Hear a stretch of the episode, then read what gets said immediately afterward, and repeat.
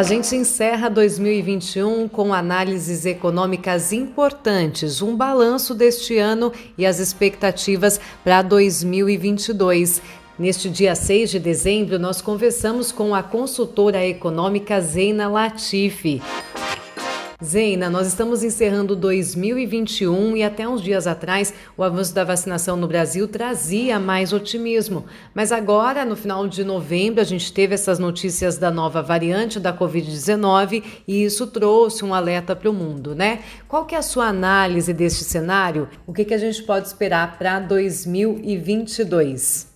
Antes de avaliar os impactos para 2022, acho importante a gente reconhecer que ao final o Brasil foi um sucesso na vacinação, não do ponto de vista da, da agilidade, acho que a gente poderia ter eh, se preparado melhor para isso, mas houve uma grande adesão da sociedade, o que já distingue a experiência do Brasil da de muitos países.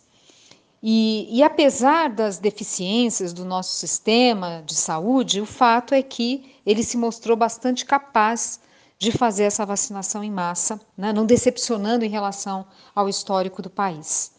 É possível que tenhamos tido perdas, nós não temos estatísticas sobre isso, mas o fato é que quando a gente olha no relativo, é, o Brasil tem taxas de vacinação é, é, admiráveis comparativamente a outros países. Fica sempre a, a dúvida se não poderíamos ter feito melhor, de forma mais célere, é, com, com, índices de eficiência maior, é claro, que eu acho que esse, esses dados seriam importantes para a gente aprimorar essa, essa questão no país, afinal, estamos sujeitos a pandemias, é isso que os especialistas dizem, que esse assunto não se encerra aqui com a Covid, e é nesse contexto que vem essa quarta onda da Europa com essa nova mutação.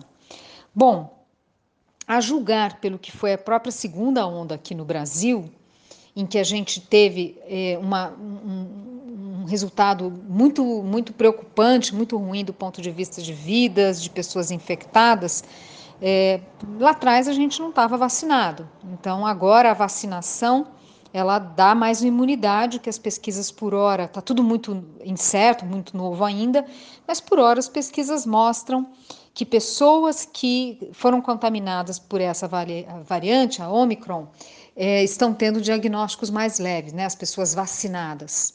Então, primeira coisa é essa, né? As, todos, todas as pessoas vacinadas com maior capacidade de reação. A segunda coisa é que é, tem um aprendizado, né? É, na, na segunda onda a gente já viu que mesmo com aquela onda tão virulenta, as pessoas já estavam adaptadas, não havia mais o efeito susto como foi no passado. Então, do ponto de vista de organização da atividade produtiva, das pessoas ajustarem as suas rotinas, já foi feito esse aprendizado e agora ainda mais. Então, é, por esse aspecto, assim, acho, acho difícil a gente ir a julgar por, por esses desdobramentos, é difícil a gente ir para um cenário de restrição novamente de movimentação. O que a gente pode ter é apenas adiamento é, em relação ao uso de máscara, né, a liberação do uso da máscara, mas não vejo retrocessos do ponto de vista de isolamento das pessoas como a gente tem visto na Europa. Né, por isso que foi importante a experiência do Brasil da vacinação. Então, do ponto de vista de ambiente econômico, cenário econômico, eu não daria enorme peso, eu não acho que esse é um fator, é um fator que, claro, precisa ser monitorado por causa de alguns setores, por exemplo, turismo, é, mas eu não acredito que vai ter efeitos macroeconômicos muito relevantes. Tem uma discussão que é pertinente, que é sobre é, a quarta onda lá fora prejudicar cadeias globais. Isso, isso é um ponto porque a gente sabe que é um fator a, a alimentando a inflação, né, gerando constrangimentos a alguns setores. Mas, de novo, é, não acredito que seja algo. Não é, não é o principal fator de risco. Não vejo um grande, como um grande fator de risco para o cenário brasileiro, principalmente à luz de outras questões que a gente precisa enfrentar. É, e diante de todo esse cenário, né, de tudo que nós vivemos, qual o balanço que a senhora faz da economia nacional neste ano? Superou expectativas diante de 2020 com a pandemia ou deixou a desejar? 2021 foi novamente um ano de oportunidades perdidas, apesar de ter avançado em algumas agendas no legislativo. Mas o, balanço final da ação do legislativo, ao meu ver, ela foi negativa. Mesmo que alguns temas tenham avançado, o quadro final foi negativo. É, não houve compromisso do governo e do Congresso com medidas para sinalizar respeito né, à disciplina fiscal.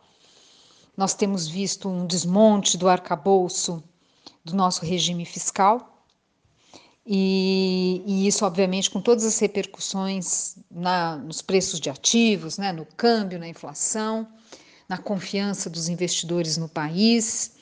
Então, é, se, se, por um lado havia uma expectativa que não era minha, mas enfim, era, foi uma expectativa é, forte né, entre, entre analistas de que com a vacinação o país poderia ter uma dinâmica muito mais favorável, é, isso não se materializou. Nós temos sinais até precoces de um quadro com natureza recessiva no Brasil, de estagnação, natureza recessiva, inclusive, é, e apesar da vacinação. Então, mostra que o Brasil perde, perdeu oportunidades e, mais do que isso, é, os retrocessos que a gente tem visto na política econômica cobram seu preço, isso tem consequências na inflação, na taxa de juros e vão impactar ainda mais a atividade econômica. Então, é um, é um saldo, na minha visão, à luz do que poderia ser, né, no, com vacinação,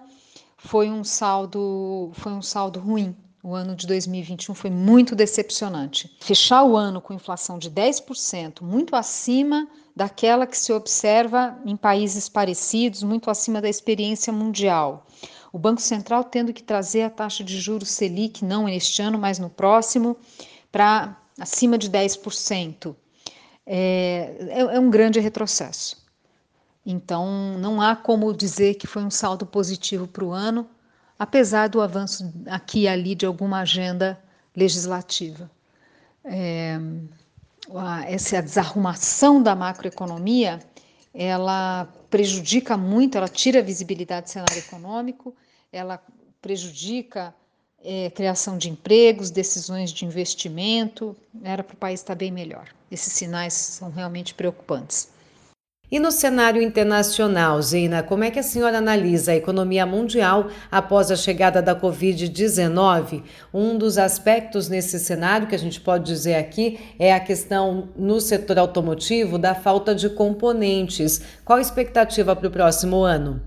Bom, no cenário internacional, a gente já vem observando uma acomodação e até ligeira queda do comércio mundial. Né? Ele tinha tido uma recuperação bastante forte até o início desse ano, atingindo patamares até superiores ao, ao pré-pandemia, e agora uma natural acomodação, mas é, na verdade não tão natural assim. Daqui para frente a gente vai ver cada vez mais os bancos centrais subindo o tom em relação, e aí principalmente o Fed, né, em relação a taxas de juros, bancos centrais de países emergentes mais avançados, mas aquilo que é mais importante, o Fed já com um discurso que vai ficando cada vez mais conservador.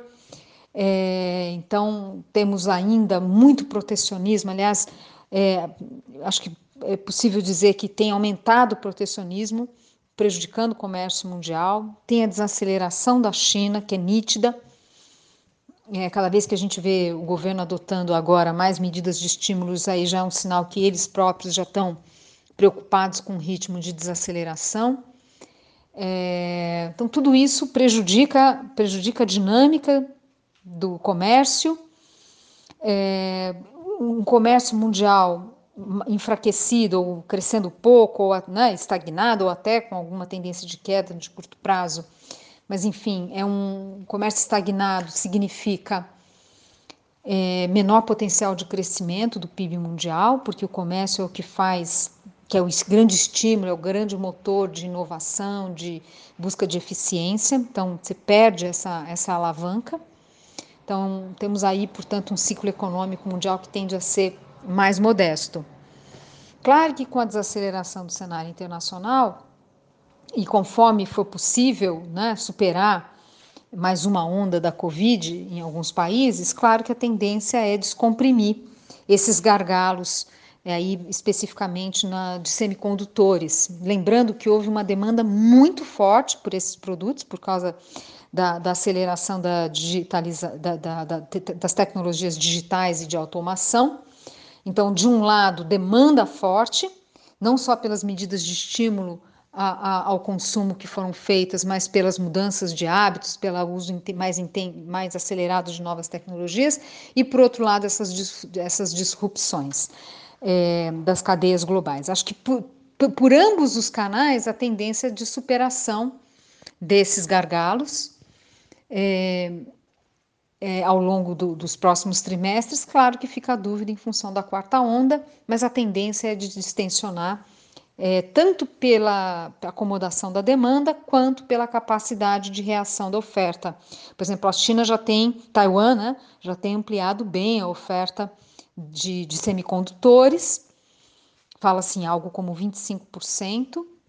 É, então, tem ali uma capacidade de reação que vai se materializando e reduzindo esse descompasso de oferta e demanda. Na sua opinião, Zeina, o que, que poderia ser feito para a recuperação da economia nacional e internacional?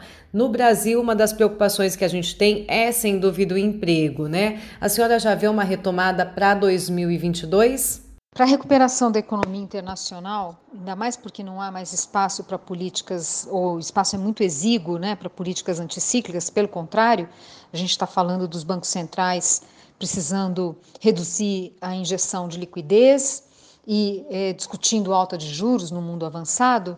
Quer dizer, o que eu entendo é que algo que eu acho pouco provável que ocorra, mas o mundo voltar a discutir agendas multilaterais. Esse tema parece tóxico hoje no mundo, criou-se uma aversão grande a agendas de globalização no que, se, no, né, no, que respeito, no que diz respeito ao comércio mundial. As grandes lideranças estão discutindo princípios ESG, questões ambientais, mas não a abertura comercial e acordos multilaterais. A gente vê a OMC extremamente enfraquecida e os governantes evitando esse tema. Então, aquilo que seria importante que seria fortalecer o comércio mundial, para assim é, gerar maior potencial PIB, de crescimento do PIB. É, eu não vejo é isso que seria o necessário, eu não vejo isso se materializando e não há, claro, como já coloquei, espaço para políticas anticíclicas de governos e bancos centrais. Por isso, a marca de um ciclo econômico mais modesto em relação ao passado. O que fazer no Brasil? Acho que a primeira coisa é parar de gerar mais golpes ali na, na gestão da política fiscal. Essa deterioração do, do arcabouço institucional machuca muito. É, o ideal seria reforçar o compromisso com a disciplina fiscal. Acho pouco provável isso acontecer, mas é, pelo menos tentar estancar seria importante. O que não está claro, muitas vezes as pessoas acham que, ah, passando essa regra perdão, essa lei do precatório, você tira esse assunto da frente, vida que segue, não é bem assim, abriu-se um precedente, nós temos ainda é, uma pandemia que pode ainda ser justificativa para mais gastos, muitas vezes de forma inadequada, tem eleições, é claro que é, tem limites para ação de governantes em ano eleitoral, mas não é que esse espaço seja nulo. É, então, acho que a primeira coisa era interromper essa, esse ciclo aí, esse movimento de deterioração do arcabouço institucional que rege né, as contas públicas no país. Reafirmar o compromisso com a regra do teto, com a lei de responsabilidade fiscal.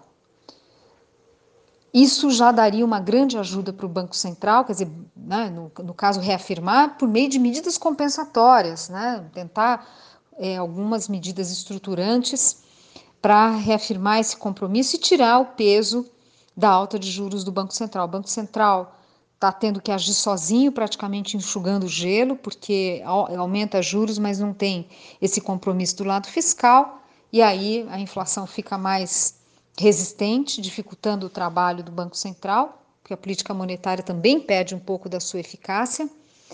Então, a primeira coisa é essa: cuidar da macroeconomia, né? É, evitar maior deterioração do ambiente macroeconômico, mais do que isso, né? corrigir rumos para é, não para que o Banco Central não tenha que puxar muito a taxa de juros e que a alta de juros seja suficiente para trazer a inflação mais próxima da meta ou para a meta, né, de forma tempestiva. Hoje eu acho pouco provável isso, né, as expectativas inflacionárias para o ano que vem estão na casa de 5%. E eu acho que a tendência é um número ser maior que esse. Acho que a inflação adquiriu uma rigidez muito grande e eu não vejo capacidade do governo de rapidamente reverter esse quadro. Em relação ao mercado de trabalho, é, aqui é um quadro que não, tá, não está muito claro. Primeiro, porque tem uma, uma, uma, uma um padrão né, de, de mercado de trabalho nessa crise muito diferente da, de crises passadas. Então, ah, teve uma queda muito forte da geração de emprego, teve uma recuperação que não foi tão lenta assim, né? não foi a recuperação em V, mas foi uma recuperação importante do número de ocupados, ainda que em dúvidas em relação à qualidade dos números, né? sempre fica a dificuldade de medir adequadamente certas variáveis num quadro como esse, de isolamento social que a gente passou, mas enfim. É, aqui um parênteses, né, importante colocar a correção que foi feita, por exemplo, na pesquisa de emprego formal do CAGED, é, aliás, não é pesquisa, né, é, é do, do, relatório, né, da, da, da, prestação ali de informação das empresas para o Ministério do Trabalho, e o que aconteceu é que o número que era positivo virou negativo. Então, claro que também tem uma dificuldade de construir cenários em função dessas correções de dados, mas considerando a PNAD do IBGE, o que a gente pode dizer é que teve uma recuperação, ainda que não rápida, em função da própria natureza dessa crise. Então é tudo muito novo. De um lado, olhando daqui para frente, tem esse vetor ainda, o setor de serviços e de comércio voltando em função da vacinação. E como eu coloquei, não acredito que a Omicron vai mudar muito essa, essa dinâmica. É, e são setores que são intensivos em mão de obra, tendem a aumentar o número de ocupados. Então, parece que ainda tem mais recuperação do mercado de trabalho por vir. Por outro lado, nesse quadro recessivo, a impressão é que ao longo do primeiro semestre do ano que vem, a gente vai ver o mercado de trabalho perdendo força novamente. É, é, porque a própria estagnação da economia acaba mesmo com a vacinação, né, ela acaba tirando força do, do, da contratação, nesse, ainda mais esse ambiente macroeconômico difícil, né, com alta de juros, é, as famílias muito endividadas, a demanda das famílias sofre. Então, difícil a gente ter impulso adicional muito expressivo é, no mercado de trabalho. Acho pouco provável. Então, acho que ainda tem algum fôlego, pós, pós-vacinação, mas acho que é limitado por conta de, do vetor né, da economia, a economia num quadro recessivo. Quer dizer, eu, eu acredito que a gente pode ter ao longo do ano que vem um aumento da taxa de desemprego. Bom, e a gente tem que falar aqui também sobre o setor de combustíveis. O Recap Podcast ele traz sempre esse recorte. A gente está falando de uma commodity, tem vários impactos sobre os combustíveis, questão do dólar, o preço do barril, acabam influenciando. Recentemente, inclusive aqui no Brasil, nós passamos e estamos passando por sucessivos reajustes, aumentos nos preços, além de várias discussões em torno da carga tributária. Queria que a senhora fizesse uma avaliação do setor e nos dissesse né, o que, que precisaria ser feito. Bom, o impacto no setor de combustíveis é direto, né? A confusão é, da macroeconomia, a desarrumação da macroeconomia que bate no dólar, aumenta, aumenta aqui a pressão sobre combustíveis. Então, é, uma, uma definição clara de política econômica, que eu acho que isso só virá é, de um próximo presidente, isso é muito importante para tirar o, o peso do, do, do setor de combustíveis. Aqui uma observação quando a gente olha, né, considera os parâmetros passados da relação entre a cotação do dólar no Brasil, a cotação do real, e vis-à-vis -vis, o que seria esperado dado o cenário internacional ou o comportamento das outras moedas de emergentes, enfim, quer dizer, tomando parâmetros do passado, a taxa de câmbio no Brasil tinha que estar, ela estaria na casa de 4,20 então, mostra o quanto é importante essa arrumação da, da, da, da, agenda, né, da política econômica, não no sentido de conseguir tempestivamente é, estabilizar a dívida pública de forma sustentada. Aqui, um parênteses: a gente tem visto alguns números fiscais favoráveis, mas em boa medida por conta da própria alta da inflação, que é um fator ruim e de curto prazo. Né? É, até porque o Banco Central está subindo juros, né? então é um efeito de curto prazo. E é ruim, pela má razão.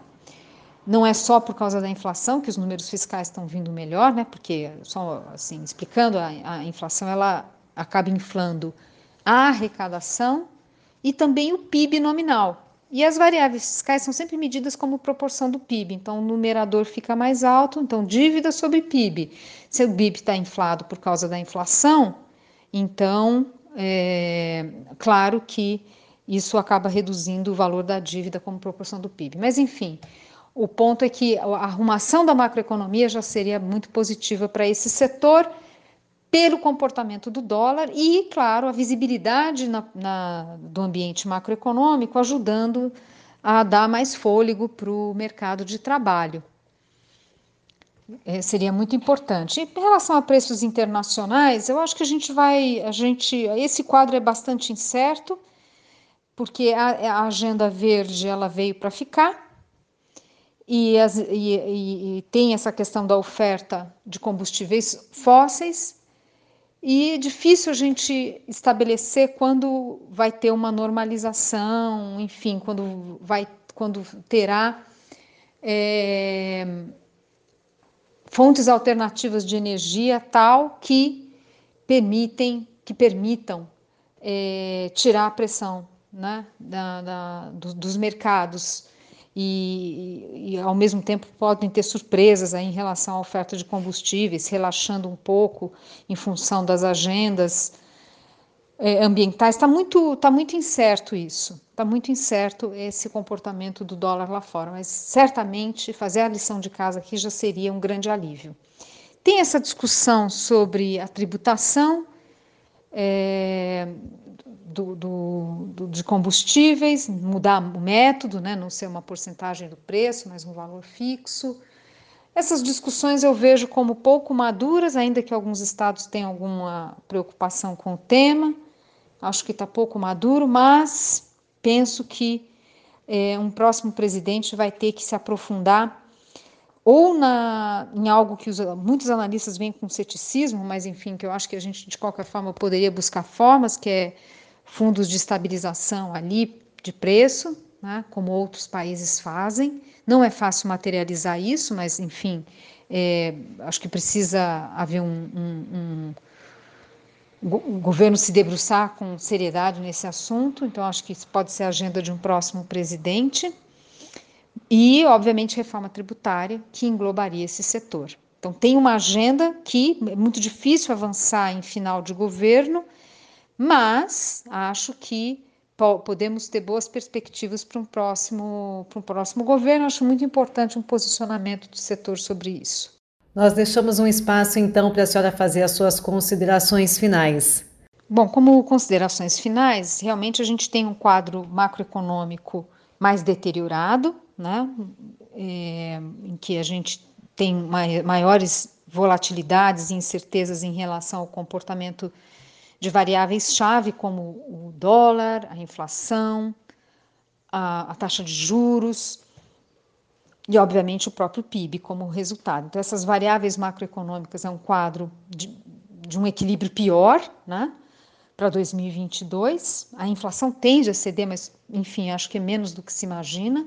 Mas em compensação, uma taxa de juros de dois dígitos, coisa que, que realmente não se imaginava lá atrás.